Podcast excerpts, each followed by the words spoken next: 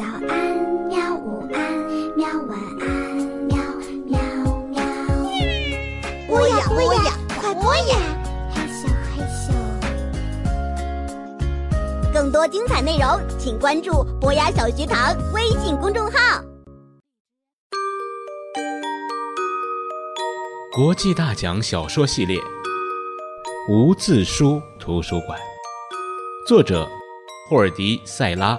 伊法布拉，译者李静阳，新蕾出版社出版。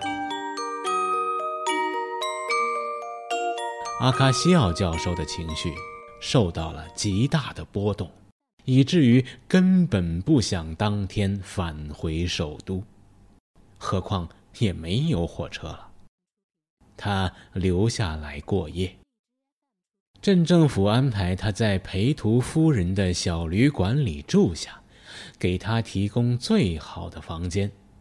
据服务生若希尔说，那位老人晚饭吃得很少，然后很早就回房休息了。他几乎没有说话，他的情绪非常低落。这种气氛。已经感染了全镇的人，就像一阵没有方向的风，一分钟都不停留。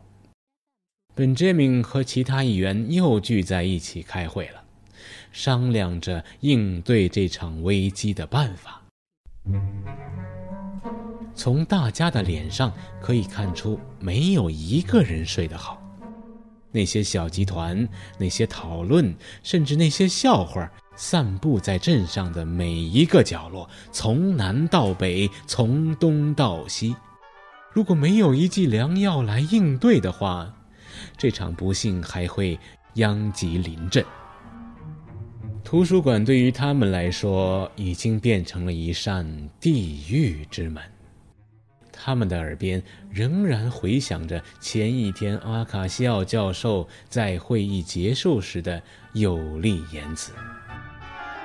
有什么提议吗？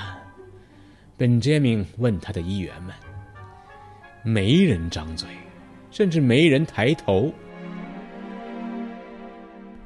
你都没有什么要说的吗？镇长坚持问道。哎，你想让我们说什么？特里方沮丧的嘟囔着。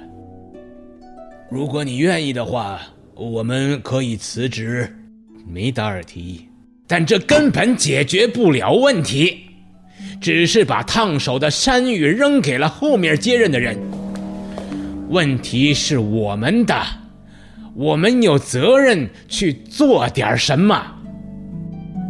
说起来简单啊，比西亚说，咱们应该想想重新开放图书馆。镇长说：“那咱们怎么处理那些字母呢？”塔尔希拉来了兴趣。当然不能扔掉。克隆巴纳浑身站立着说：“你没听见昨天那个白胡子老头说的话吗？”我们可以在某个地方把它们保存起来，以防又发生什么事情。普拉克提议。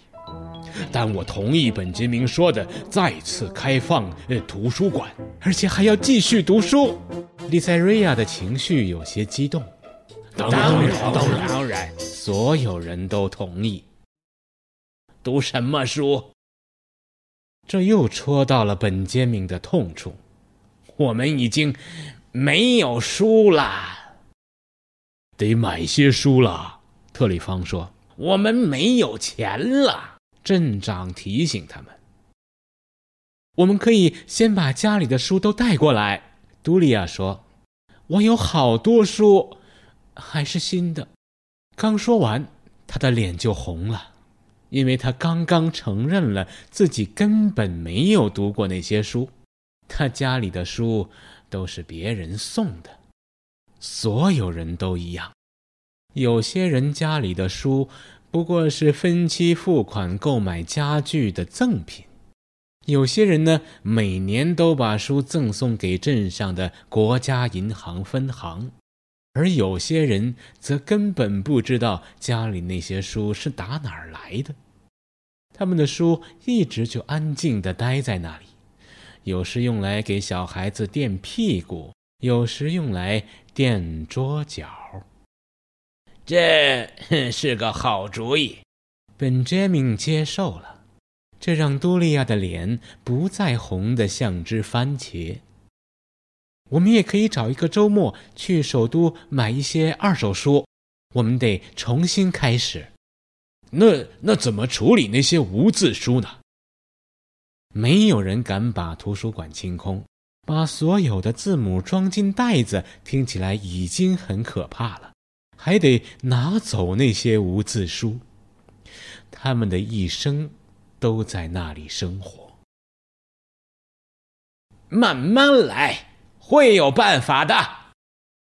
镇长情绪高涨的喊道：“不过是自欺欺人罢了。”当教授出现在小旅馆门口时，大家所有的过错又重新展现。好像脸上写着“无知”这个词儿似的。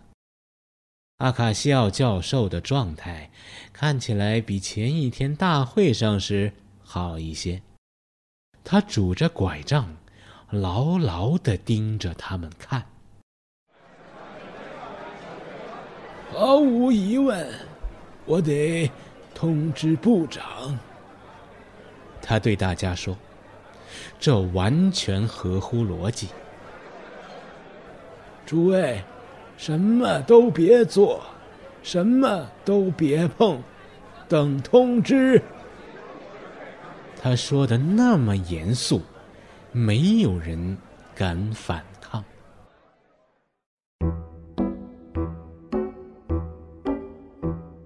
镇上的图书馆亲眼目睹了。他的藏书在干涸，这是整个人类历史上第一个发生这样灾祸的镇子。现在，镇上满是记者、摄像机、好奇者、政治家、权威者、书贩子、对此课题感兴趣的学者、让人厌烦的人、占卜者。其中有三个议员脸上露出了一丝诡笑。对于他们而言，羞耻之情可以通过在游客身上赚到的大量收入来补偿。一个是食品店的老板娘，一个呢是酒吧的老板，还有一个是小旅馆的女老板裴图夫人的丈夫。而其他人，则是想着开一家纪念品小店，至少他们不会饿死。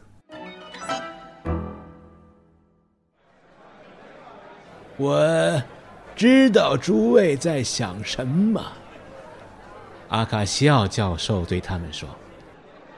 不过，我提醒诸位，钱弥补不了耻辱。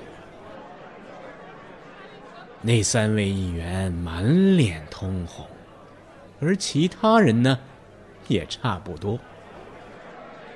不好意思啊，本杰明说：“您认不认识哪位读过很多书的学者呀？”我读过很多书，数百本，数千本。教授承认。但您的图书馆里有一些古板书和一些非常古老的著作，还有一些更现代的书，我都没有读过。就算我都读过，我也不可能还记得那些书的内容，而一个字一个字的再写出来，就更不可能了。就算我有成百上千条命，也不可能完成您的心愿。那如果我们抄写？不不不不，教授坚持道：“我们连每册书里是什么内容都不知道。您的图书馆，很遗憾，已经失去了，找不回来了。我们得找一些别的解决方案。但是，那些字母，那些书，这样的话，那就没有办法了。恐怕是这样，我的朋友。他把一只手搭在了镇长先生的肩膀上。我本来不想在诸位的伤口上撒盐，但是为什么？你们先前没有意识到呢？我们以为不会。问题就在这儿。没有人认为会怎么样，没有人思考。只有当事情发生的时候，所有人才会感到稀奇，感到惊异，觉得丢人。两千年的文明啊！但我们现在还是没有明白这一点，没有书，没有文化，我们就跟没有理性的动物没什么两样。战争、偏执、愚昧，他没有必要说出这些词儿，所有人都懂了。阿卡西奥教授上了杜威纳驾驶的出租车，他已经在等候着送教授去车站了。这一次啊，一半是出于沮丧，一半出于教授刚才讲的那些话，连本杰明都没有送他去火车站，他就要带着那个难以想象的消息回首都了。这件奇事儿，仿佛一声惊雷，将改变大家的生活。